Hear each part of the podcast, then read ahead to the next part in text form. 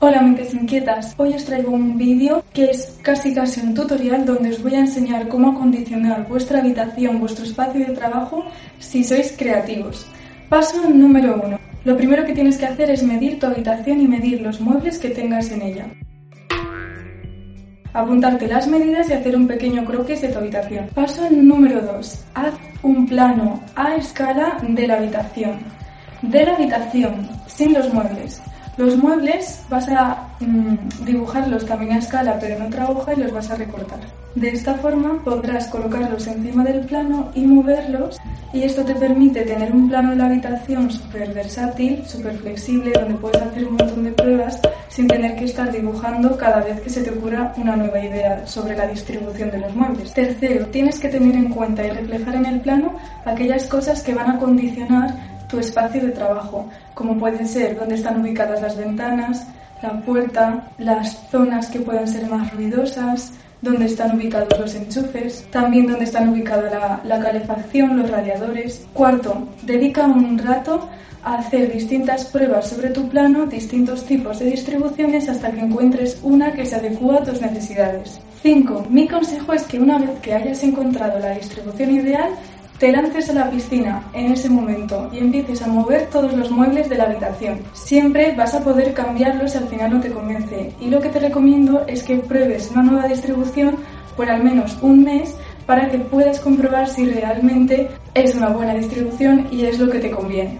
5 hace con aquellos objetos que te van a hacer la vida más fácil, como pueden ser archivadores, eh, mobiliario de almacenaje, todo este tipo de cosas nos ayudan muchísimo a los creativos a ser más organizados y esto te ahorrará un montón de tiempo. Puedes encontrar este, estos tipos de productos en tiendas como IKEA. Ahora te voy a enseñar una serie de ejemplos para que tengas inspiración.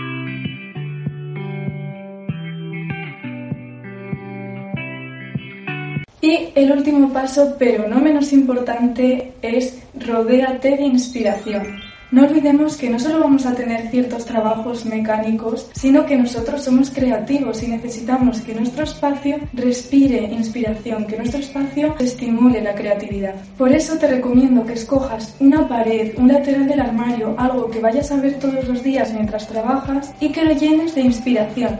Pueden ser imágenes que te parezcan atractivas, pueden ser eh, obras de arte, pueden ser recortes de revistas. De hecho, te recomiendo que hagas una especie de mood board.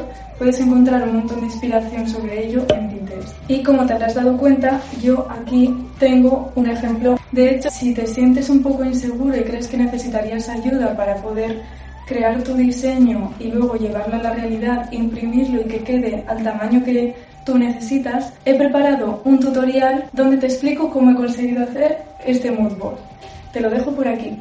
Y esto es todo por hoy, espero que te hayan servido estos consejos, que me dejes en los comentarios si se te ocurre alguna idea más para tener un súper espacio creativo para trabajar. También te invito a que te suscribas si te han parecido útiles estos consejos porque hay un montón de vídeos más dedicados a personas creativas como tú en este canal.